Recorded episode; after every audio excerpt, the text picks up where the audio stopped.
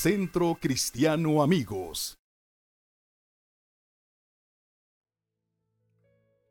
Sí, bueno, ahí está. No, no, no me querían dar el, el audio, ¿va? Dicen, no, este me- me- no va a decir alguna cosa rara, yo creo, pero doy gracias a Dios. Buenas noches, iglesia.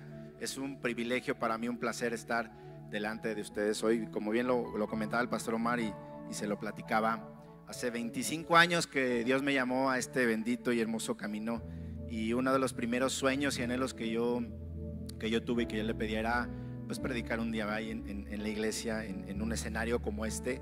Y si bien eh, cumplió eh, pues parte del sueño, ¿va? Eh, eh, permitiéndome compartir su palabra en diferentes eh, reuniones de hombres, eh, discipulados, hogares de amistad, pero hoy es la, la primera vez que, que puedo estar y tener la oportunidad de estar delante de ustedes. Entonces, gracias, gracias pastor por, por la confianza y gracias porque sabe que Dios nos ama, nos ama tanto que aún obra y nos habla eh, usándonos y aún a pesar de nosotros, de nuestras debilidades y de nuestros errores, Dios es bueno y Dios es fiel y nos habla. Amén. Muy bien, pues eh, quiero compartirle un poquito eh, la palabra que Dios ponía en mi corazón para ustedes y, y bien hermoso Dios en las sesiones de oración que hemos estado teniendo.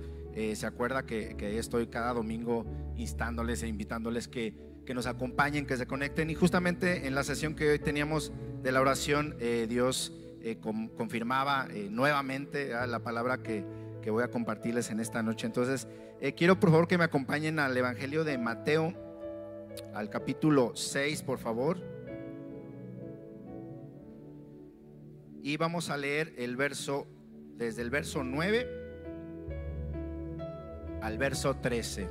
Hay los que tengan su Biblia física, su Biblia en, el celular, en la aplicación. Acompañen y vamos a leer la palabra. Dice el verso 9, vosotros pues oraréis así, Padre nuestro que estás en los cielos. Un, un verso creo que, que es de los clásicos. Yo creo que es, de, eh, no sé si alguno de ustedes como yo eh, vino de, de la, de la religión tradicional, pero era de los versos de ley ¿verdad? que uno se tenía que aprender para cuando iba a hacer la primera comunión o algo así. Eh, de hecho, eh, yo de chiquito pues me mandaron a hacer la primera comunión y creo que fue el único rezo que me aprendí, la única oración.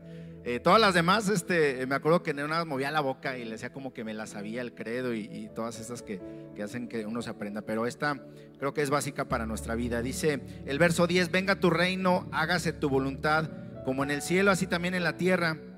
El pan nuestro de cada día, dánoslo hoy y perdónanos nuestras deudas, como también nosotros perdonamos a nuestros deudores. No nos metas en tentación, mas líbranos del, mar, del mal, porque tuyo es el reino, el poder y la gloria por los siglos de los siglos.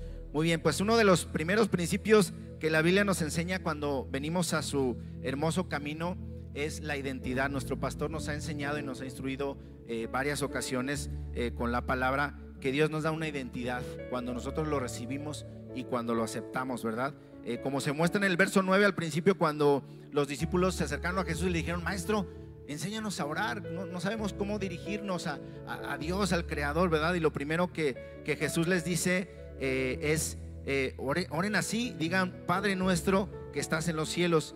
Jesús no, no, no les enseña a los discípulos y no nos dice a nosotros que nos dirijamos eh, a Dios, al Shaddai, como en la antigüedad acostumbraban los, los judíos a referirse a Dios como el Todopoderoso, como el Dios proveedor, como, como tantas, eh, tantos nombres que, que nos enseña la Biblia como Dios, sino Jesús nos enseña a dirigirnos a Él como nuestro Padre, ¿verdad? Eh, sabemos que Él es nuestro sanador, Él es nuestro libertador, pero Jesús dice, cuando se dirijan al Padre, diríjanse así, ¿verdad? Padre nuestro. Repita conmigo, Padre. Muy bien. Y esta es la forma en la que nosotros nos comunicamos en la oración a través de Él. Y la oración también, ya todos lo sabemos, ¿verdad? Es la, la introducción. eh, eh, como ya, ya nos han enseñado, la oración es, es una comunión, es una comunicación con Dios bidireccional. Es decir, yo hablo, Dios me escucha y después Dios habla y yo le escucho, ¿verdad? Muchos tenemos no la buena costumbre a lo mejor de nada más yo hablo y Dios escucha y espérame tantito Señor y te pido por esto y, esto y gracias por esto, pero nunca nos, detenemos un poquito a dejar que Dios nos hable y a nosotros escuchar. Es una parte de la oración que es muy importante y es un silencio en el cual Dios habla a tu mente y a tu corazón y, te responde, ¿verdad? Muchas veces las oraciones y lo que tú le estás diciendo en el momento. Entonces la oración es, eh, una oración eh, bidireccional, de allá para acá y de aquí para allá. ¿verdad? Déjenme leer nuevamente el verso 13 en la nueva, en la versión Palabra de Dios para Todos. Dice así, fíjense, dice, no nos dejes caer en la tentación, sino líbranos del maligno. Me gusta aquí la palabra que, dice, eh, que se refiere cuando nos, nos, indica, no nos dejes caer. Ahora repita conmigo, por favor, no me dejes caer. No me dejes caer. Muy bien. Y ese es, ese es eh, el, tema de, la palabra que vamos a escuchar el día de hoy, que Dios nos habla. No caigas, no caigas. Y, está centrado eh, mucho en, esta, en este pasaje. La palabra que usa en este verso para indicar, cuando dice no nos dejes caer en tentación, esa palabra que se refiere a tentación es la palabra griega peirasmos. Ya estoy aprendiendo griego con mi pastor ahí en, el seminario. Gloria a Dios. Entonces es la palabra griega peirasmos, que significa, además de tentación, poner a prueba o adversidad o alguna, alguna prueba, algún, algún problema que nosotros tengamos. Entonces, eh, cuando nosotros leemos esta palabra, no solamente simboliza o significa tentación, sino es una prueba, una adversidad. Entonces cuando oramos nos enseña Jesús que pidamos a papá que no nos deja caer en la prueba o en la adversidad. Ojo, no nos está diciendo aquí que no nos no, no, vamos a tener la prueba, sino que no nos deje caer cuando estamos en ella. Entonces, ahora repita conmigo. Ahora este voy a tener pruebas, diga conmigo. Muy bien. Entonces, aquí la palabra nos enseña que vamos a tener pruebas, que vamos a tener tentaciones, que vamos a tener adversidades. Y Jesús nos enseña que oremos y le pidamos al Padre que no nos deje caer cuando estamos en esas pruebas. ¿Verdad? Muchas veces eh, es bien padre, ¿va? Cuando nos, nos predican un evangelio eh, bonito que dicen, Dios va a resolver todos tus problemas y ya no vas a tener necesidad de nada. Pero la verdad es que la palabra nos dice otra cosa. lo hemos enseñado aquí, nuestro pastor nos lo ha dicho muchas veces. Eh, entonces vamos a tener pruebas, vamos vamos a tener adversidades, por eso nos dice en Santiago 1.2, hermanos míos, tened por sumo gozo cuando os halléis en diversas pruebas, ¿verdad? Entonces aquí dice que eh, tengamos por sumo gozo cuando nos hallemos en diversas pruebas. Pero no se preocupen porque la palabra de Dios, acompáñenme ahora a Primera de Corintios, por favor, capítulo 10, verso 13. A mí me gusta eh, leer mucha Biblia, por si usted no acostumbra a leer Biblia en su casa, pues ya mínimo viene y la lee aquí, ¿verdad? Un ratito. Primera de Corintios capítulo 10, verso 13. Dice, no os ha sobrevenido ninguna tentación que no sea humana, pero fiel es Dios que no os dejará ser tentados más de lo que podéis resistir, sino que dará también juntamente con la tentación la salida para que podáis soportar. ¿Cuántos se gozan por esto? Amén. Podemos darle un fuerte aplauso a nuestro Dios. Bueno es Dios que nos dice y nos enseña, vas a tener pruebas, vas a tener tentaciones, vas a tener adversidades, pero yo te voy a dar la salida, no te preocupes. Entonces, no se me asuste, no diga, uy, este hermano ya nos va a venir a hablar de puras pruebas y cosas raras. No se preocupe, que Dios nos va a dar la salida.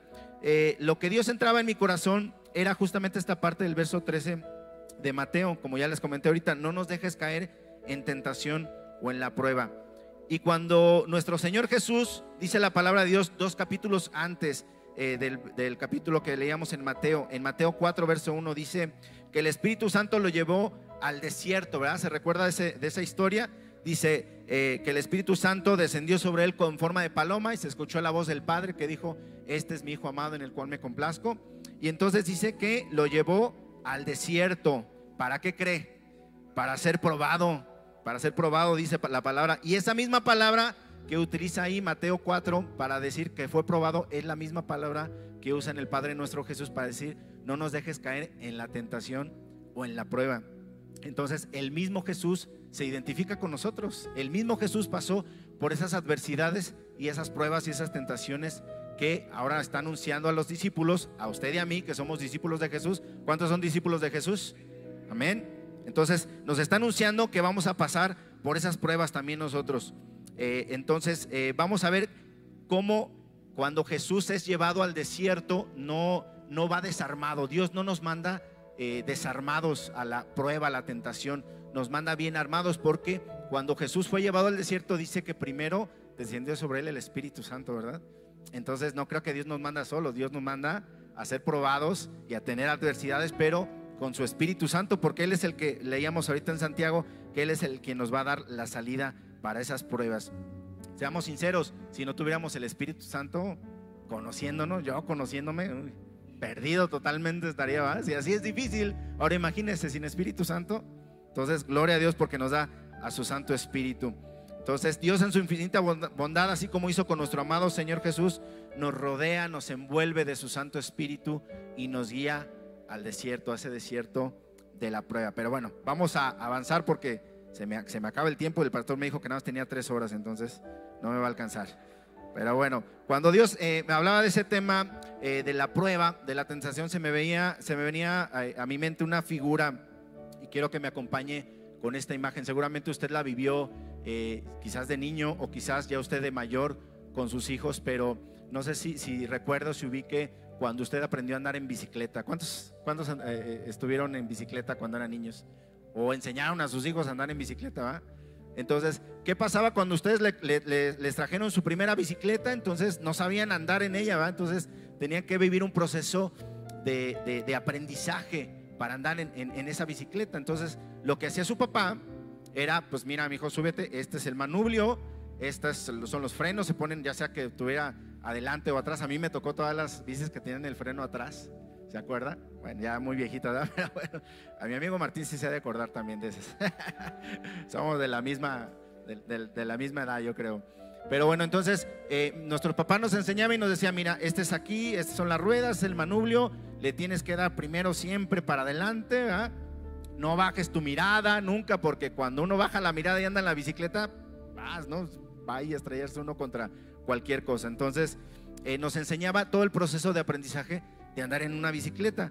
Entonces, eh, así es Dios con nosotros. Dios nos, nos enseña y nos muestra eh, y nos, nos, indica por dónde ir. También nuestros padres nos enseñaban, a mí me acuerdo que vivíamos antes en, en, lugares altos y, de repente había bajaditas y nos decía, aguas con esa bajadita porque esa bajadita es peligrosa y, y hasta que sepas andar bien, no andes por ahí. Mejor en este lugarcito, en la banquetita, aquí en este pedacito aprende y ya después cuando sepas bien, entonces ya, ya, ya le entras más para allá, ¿no? Fíjense que yo me acuerdo que que una vez este, andando justamente en, bicicleta, nos, nos, compraron una bicicleta y mi hermana se le ocurrió estrenarla ya primero porque será la mayor. Y entonces de repente estábamos, vivíamos en una, en una subidita y agarra a mi hermana y dice, no, pues yo ya sé, yo ya sé, yo ya soy experta, ya sabe cuando uno dice, ah, suéltame, suéltame. Y la sueltan y vas para la bajada. No, hombre, fue a parar, se, se, se, se fue pues literalmente unos como 150 metros y dio la vuelta, la perdimos de vista y se fue a estampar contra una casa, creo que al lado de una pulquería. Y ya llegaron mis papás y, de plano ya, oye, ¿qué te pasó? No, está bien. Dice mi, hermana llorando que porque dice que los borrachitos que estaban ahí nada se burlaban de ella. Pero bueno, pero yo, yo espero que usted no haga así con sus hijos, ¿verdad? Usted sí les enseña y a usted sí le enseñaron, ¿verdad? Este, andar en bicicleta, no lo soltaron. O, es de los que también cuando están enseñando a sus hijos a nadar, le dicen, le hijo, a nadar, ¡fum! Y lo avientan, ¿no? Aprende solo. O, le, enseñan, no, mira, tienes que flotar así, tienes que este, hacerla así con los brazos, etcétera. Entonces, no se preocupe que Dios sí es un buen padre, ¿verdad? No como de repente eh, eh, algunos que no vinieron hoy este, y no hay en esta iglesia seguramente que, que, nos avientan así para ver cómo nos va. Pero Dios no es así, Él, él no nos suelta eh, nunca nos deja, pero sí nos deja tomar decisiones dentro de ese libre albedrío que Dios nos da a cada uno de nosotros. Nos enseña, nos guía, nos sostiene. Cuando vamos en la bicicleta nos agarra de, atrás. Ya cuando más o menos sabemos, ya nos agarran de atrás. Y ahora le dijo, y échale, y nos va, nos va guiando. Nos sostiene y no nos deja, no nos deja caer. Eh, no, nos enseña por dónde debemos de andar, los caminos que son seguros, los que no, si hay obstáculos, nos dice, mira, por aquí no, porque hay muchas piedritas, eh, hay, muchos baches, etcétera. Pero, pero fíjese que a veces en esa, en esa decisión que usted y yo tomamos, eh, a veces nos queremos ir, nos hacemos bien valentones y decimos, no, yo ya puedo, yo ya solito, así como mi hermana, le, le acabo de contar. Pero fíjese que en ese, en, ese, en ese sentido Dios no nos suelta hasta que tenemos un aprendizaje correcto y completo del camino que vamos a trazar. ¿Sí? Vamos a, leer el Salmo 119, verso 105, por favor, acompáñeme. quiero, quiero mostrarle cómo Dios nos habla y Dios nos, nos ilustra en este sentido. Salmo 119, verso 105.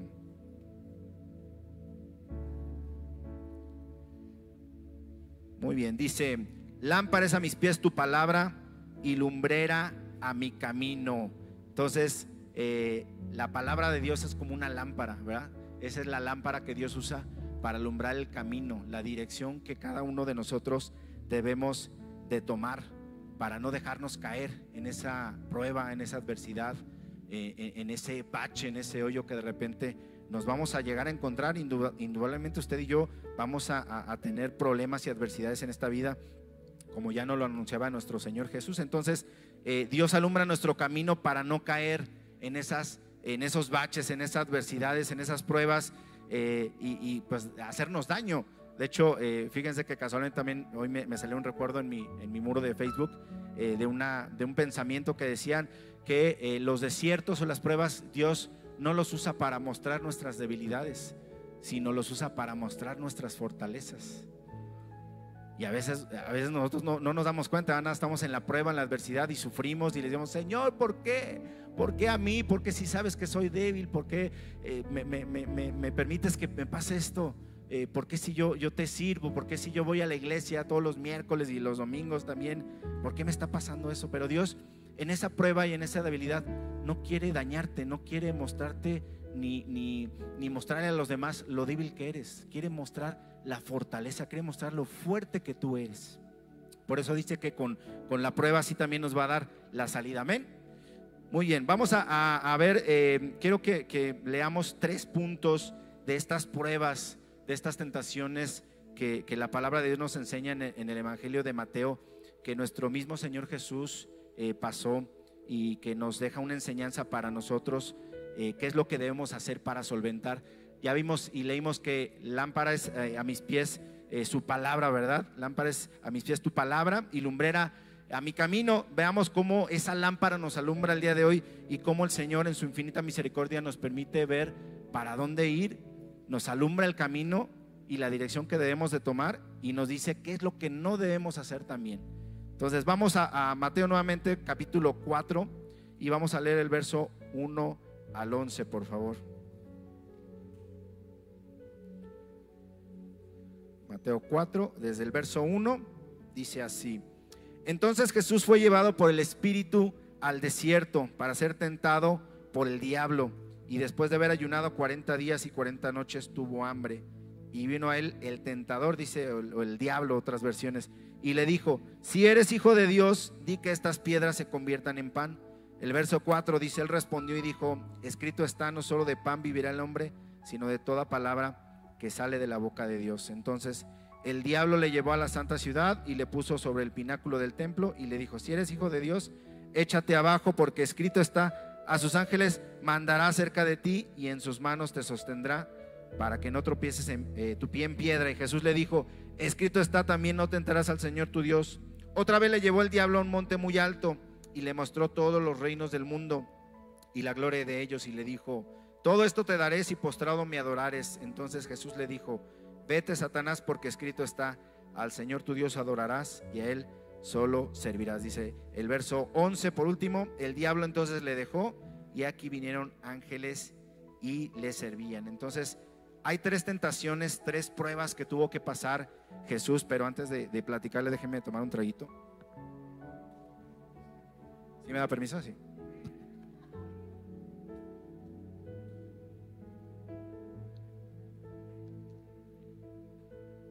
Muy bien, gracias. Vamos a ver el primer punto en el que Dios nos ilumina a través de su palabra para no caer en esa tentación. Entonces ya vimos que Dios es un Dios que nos muestra el camino, que nos enseña cómo andar en Él a través de su palabra, ¿verdad? Y nos enseña como ese padre, ese niño andar en bicicleta y nos dice, mira, dale así, pedalele así, maneja por aquí, no te vayas por acá, ¿verdad? Y no nos suelta. Entonces, cuando uno ya sabe andar en bicicleta y ya se hizo experto, ¿verdad? por decirlo así, eh, el papá nos suelta, ¿verdad? nos dice, ya sabe andar, entonces ya lo voy a soltar. Ahora, ¿qué pasa si yo caigo si yo voy y me estampo contra un árbol, si, de repente me voy a una, este, a una pendiente ahí, este, porque yo pienso que ya puedo, que ya soy lo suficientemente hábil para liberar todo eso. ¿Es, ¿Es culpa de mi papá?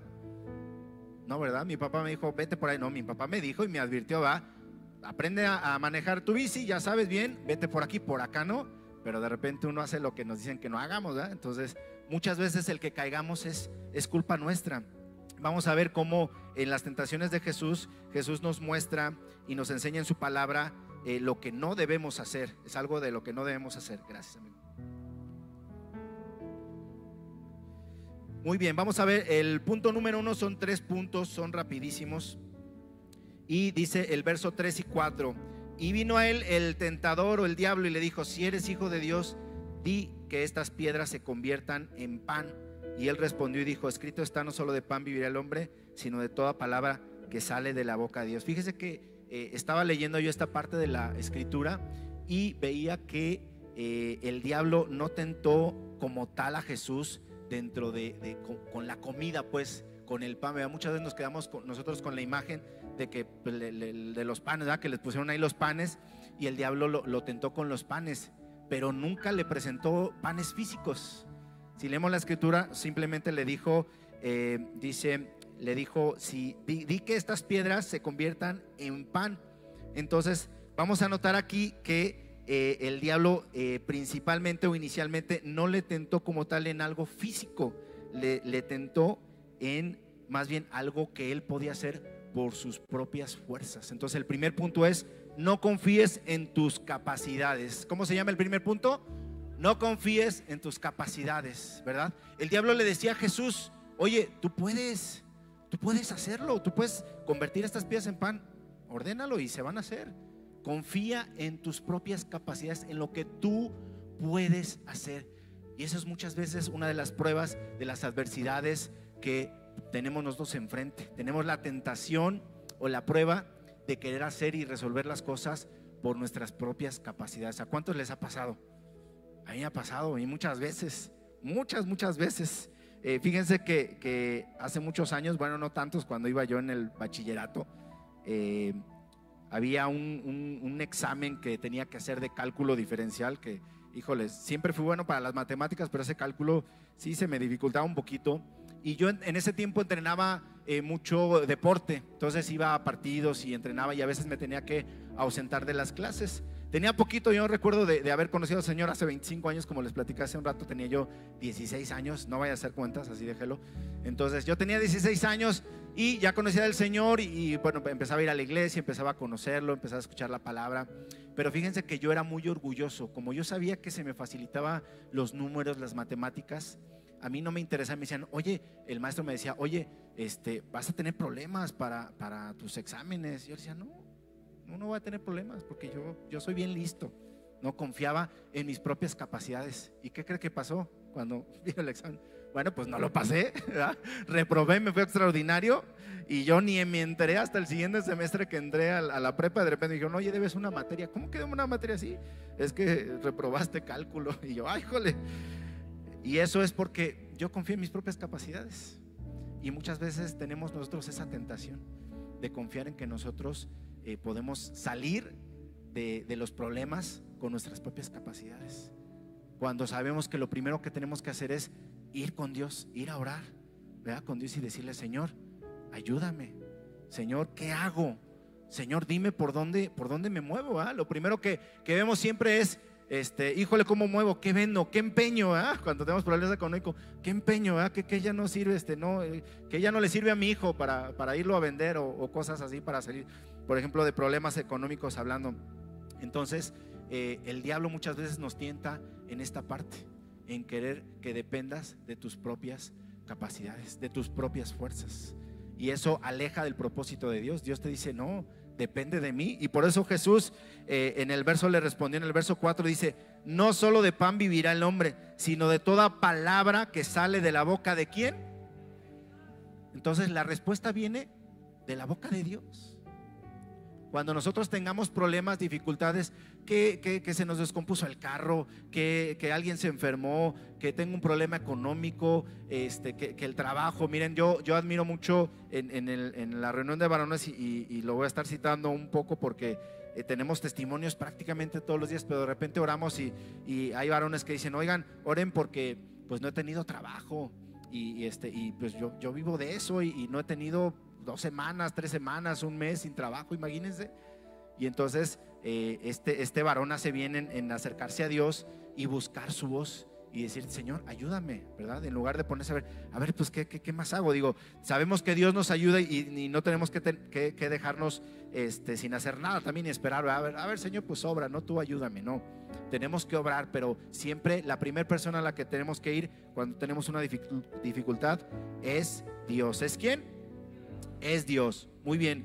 Vamos a ver ahora el verso 5, ese fue el punto número uno. El verso 5, del 5 al 7, dice así: Entonces el diablo le llevó a la santa ciudad y lo puso sobre un pináculo del, del templo, sobre el pináculo del templo, y le dijo: Si eres hijo de Dios, échate abajo, porque escrito está: A sus ángeles mandará cerca de ti y en sus manos te sostendrá para que no tropiece tu pie en piedra. Entonces, aquí vemos que esta prueba, que esta adversidad, que esta tentación a superar es no poner tu confianza en los demás. Entonces, el punto número dos es no pongas tu confianza en los demás. Aquí el diablo le decía a Jesús, aviéntate y otros te van a ayudar. Ahí están los ángeles, ahí los puso Dios y te van a ayudar.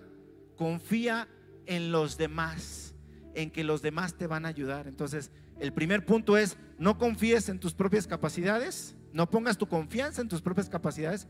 Y el segundo punto es muy similar, pero no igual, no confíes no pongas tu confianza en los demás. Volvemos a, lo mismo, cuando tenemos una dificultad, ¿qué hacemos?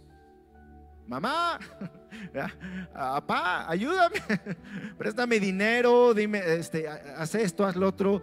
Fíjense que, nosotros tuvimos eh, eh, un, tema, un problema con, con nuestro carro y pues de repente pues empezó a, a- a fallar y, y todo esto, entonces lo llevamos a revisar y, y, pues resulta que pues era el motor, ¿no? Que el motor estaba mal y teníamos que hacer y, y, pues ya te dan el presupuesto y uno dice, híjole, pues ¿de dónde? va? Son, son gastos que de repente son imprevistos y uno no tiene pues de dónde sacarlos.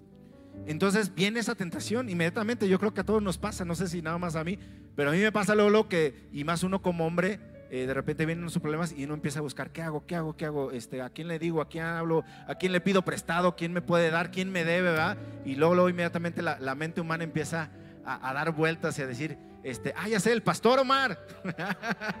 pastor, ayúdeme. ¿Qué hago? ¿Verdad? Y, y esa, y esa es la, la prueba la que, la que Jesús nos enseña en su palabra que debemos de, de superar, no debemos de buscar eh, la respuesta en las demás personas, no debemos de poner nuestra confianza en los demás. No busquemos al pastor que resuelva, que el pastor resuelva todos nuestros problemas. Dios usa personas, eso es inevitable para, para ayudarnos, pero lo primero que debemos hacer es dirigirnos a Él. Entonces, les, les decía de, de lo del carro, entonces eh, yo primero empecé a pensar, le dije a mi esposa, ¿sabes qué? El carro está mal, ya me dieron un presupuesto y es tanto dinero, mucho dinero. Entonces, este, pues luego lo empecé a pensar, oye, pues ¿qué hacemos? ¿A quién le hablo? ¿No? Le hablamos a mis papás, a tus papás, ¿qué? Y de repente como que el Señor nos hizo volver en, sí y mi esposa dice, vamos a orar. Y le digo, sí, sí, vamos a orar. Y en ese momento nos agarramos, dejamos todo lo que estábamos haciendo y empezamos a orar. Y empezamos a clamar a Dios y dijimos, Señor, ayúdanos. Tú pon los recursos, tú, tú usa, Señor, tú ábrenos puertas, tú sustenta, Señor, eh, suple esa necesidad. Porque el carro que tenemos, digo, para los que no, no saben, nosotros venimos de- desde la H República de Tonalá, entonces no está aquí en la esquina, está un poquito lejos. Entonces venimos en el carro y, es nuestro único medio de transporte. Entonces, digamos, híjole, pues no, no hay carro, no hay cómo ir al, trabajo, no hay cómo ir a la iglesia, no hay cómo movernos a ningún lado. Y ahorita en pandemia con el transporte, pues está más complicado, ¿no? Entonces, bueno, oramos, lo pusimos en las manos de Dios. Eh, pasó un día, pasó dos días y al, segundo día por la mañana eh, una persona me habla y me dice, oye, brother, ¿cómo, ¿cómo va lo de tu carro? ¿Cómo está lo de tu carro? Le digo, pues no, pues está esto y esto y esto. Ah, ok. Este, pásame tu cuenta porque te voy a depositar. Gloria a Dios, gloria a Dios. Y yo no se lo pedí. Yo no fui a él y le pedí, le dije, oye, brother, oye, alguien, alguien présteme, este, tengo problemas con el carro. Nada, en oración solamente. Y esto me habló, ¿cómo estás? Oye, ¿cómo estás? Oye, ¿tienes problema? Ah, el carro, porque ya por ahí habíamos orado por eso. Este, y me dijo, "Va". y al día siguiente eh, Dios proveyó a través de esa persona y pudimos mandar a arreglar el carro. Gloria a Dios, gloria a Dios, gracias Señor. Y como ese, muchos ejemplos que pudiera darles, y yo creo que, que a ustedes también les ha pasado de repente, ¿va?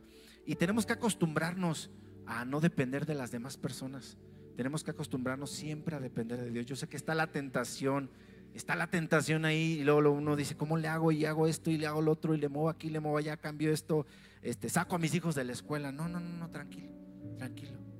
Cierra tus ojos, respira profundo y acércate a papá, como nos los enseñaba Jesús en el Padre nuestro. Ora al Padre y ve al Padre y dile, Señor, yo no quiero depender de nadie, ni de mis propias fuerzas, ni tampoco de la ayuda de los demás. Yo quiero depender totalmente de ti. Y créeme lo que Dios te va a sorprender. Amén. Muy bien. Vamos a ir al último, al último punto.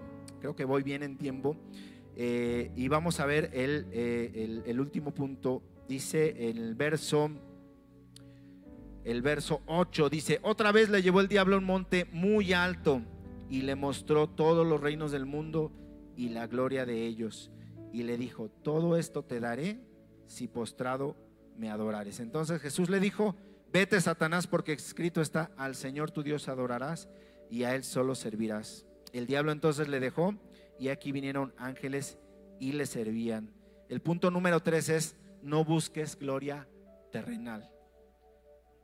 No busques gloria terrenal. Aquí el diablo, fíjese cómo tentó a Jesús. Dice, le mostró todos los reinos del mundo y la gloria de ellos. ¿Y la qué? La gloria. Le dijo a Jesús, aquí está la gloria. La gloria de todos los reinos del mundo. Aquí está la gloria y yo te la puedo dar si postrado me adorares. Entonces lo tentó con la gloria terrenal.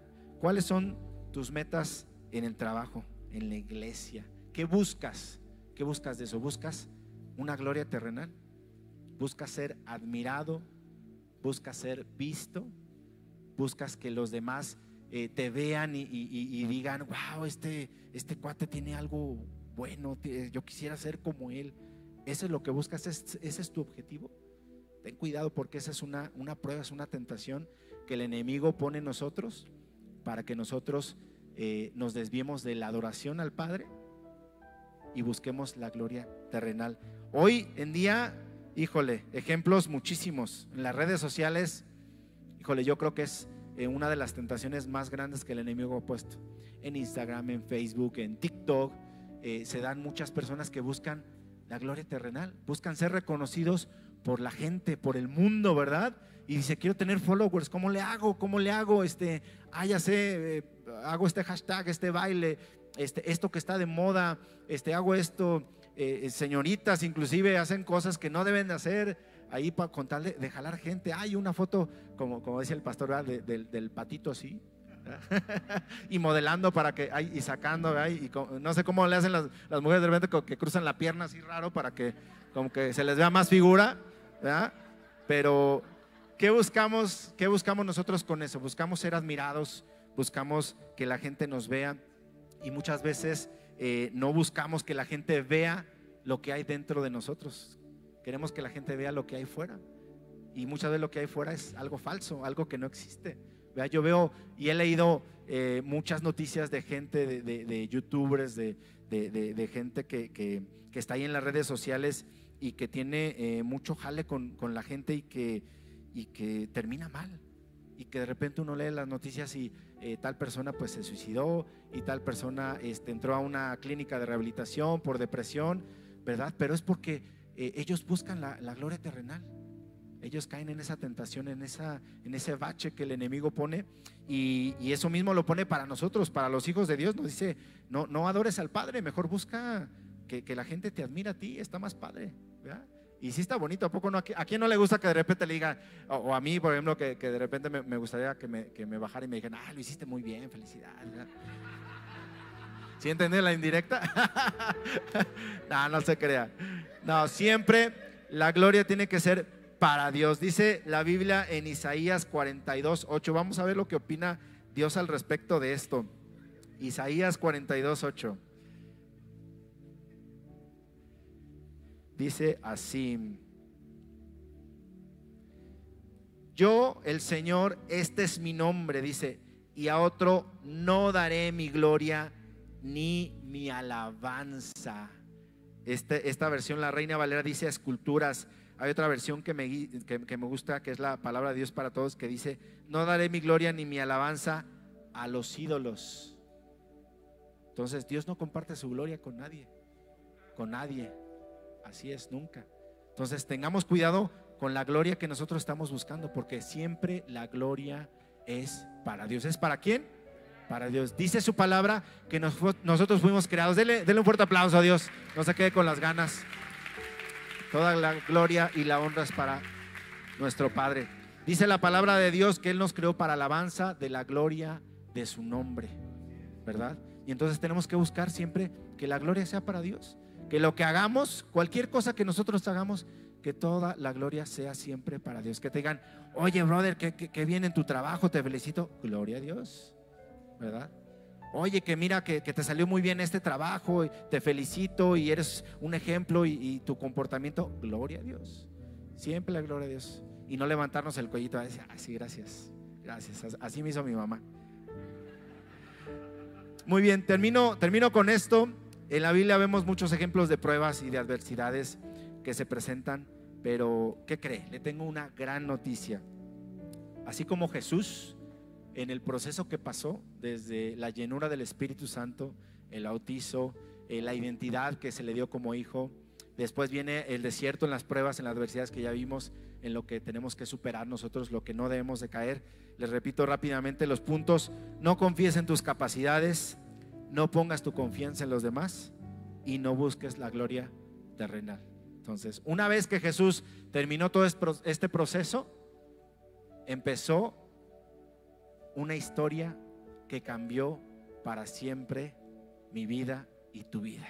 Empezó un avivamiento glorioso en esta tierra con la, con la, con la predicación, con, con, los milagros, con los prodigios, con la palabra que nuestro Señor Jesús vino a brindar a toda la tierra, toda la esperanza que, que dio a través de sus palabras. Entonces, después de la prueba, después de las tentaciones, viene el avivamiento.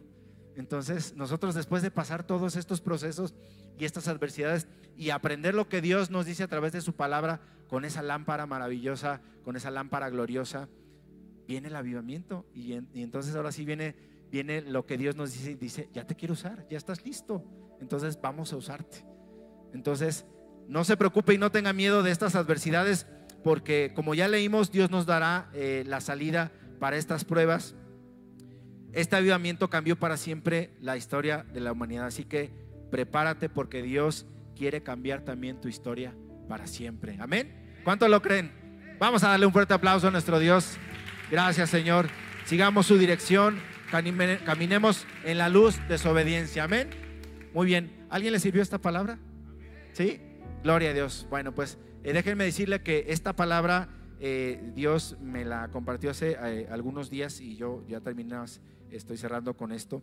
Y yo oraba y mi oración era, Señor, pues úsame para hablarle a tu iglesia, a tu pueblo. Y yo sé que esta palabra sin duda nos va a bendecir. A mí me bendijo mucho cuando Dios me lo mostró y, me mostró cómo nos ha ido enseñando durante este largo camino, estos 25 años que llevamos en, este bendito camino. Mi esposa más, mi esposa es, tiene más, más tiempo de, cristiana, pero, pero damos gloria a Dios porque siempre Él ha estado ahí en cada etapa de nuestra vida. Amén. Entonces, no se, no se den por vencidos y nada más quiero eh, cerrar con esto eh, por último. Eh, los sueños que ustedes tengan, no los abandonen. por ahí escuchaba yo una, una palabra profética que, que daban el, domingo y yo también la tomaba para mí y le decían, hay sueños que tú has dejado, ¿verdad? que tú has dejado ahí a un lado adormecidos, pero no se preocupe porque Dios no deja a un lado nuestros sueños, ¿verdad? El mío se cumplió después de 25 años, poquito de tiempo, pero se cumplió y faltan todavía otros más, entonces yo tengo mis sueños y mis metas guardaditas y trabajo en ellas y le digo al Señor, Señor, en el momento que tú quieras.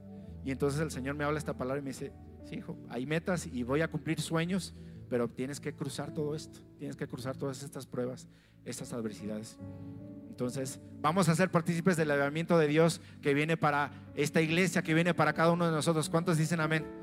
Amén. Muy bien, pues gloria a Dios, gracias por este privilegio. Gracias, pastor. El Señor les bendiga. Gracias.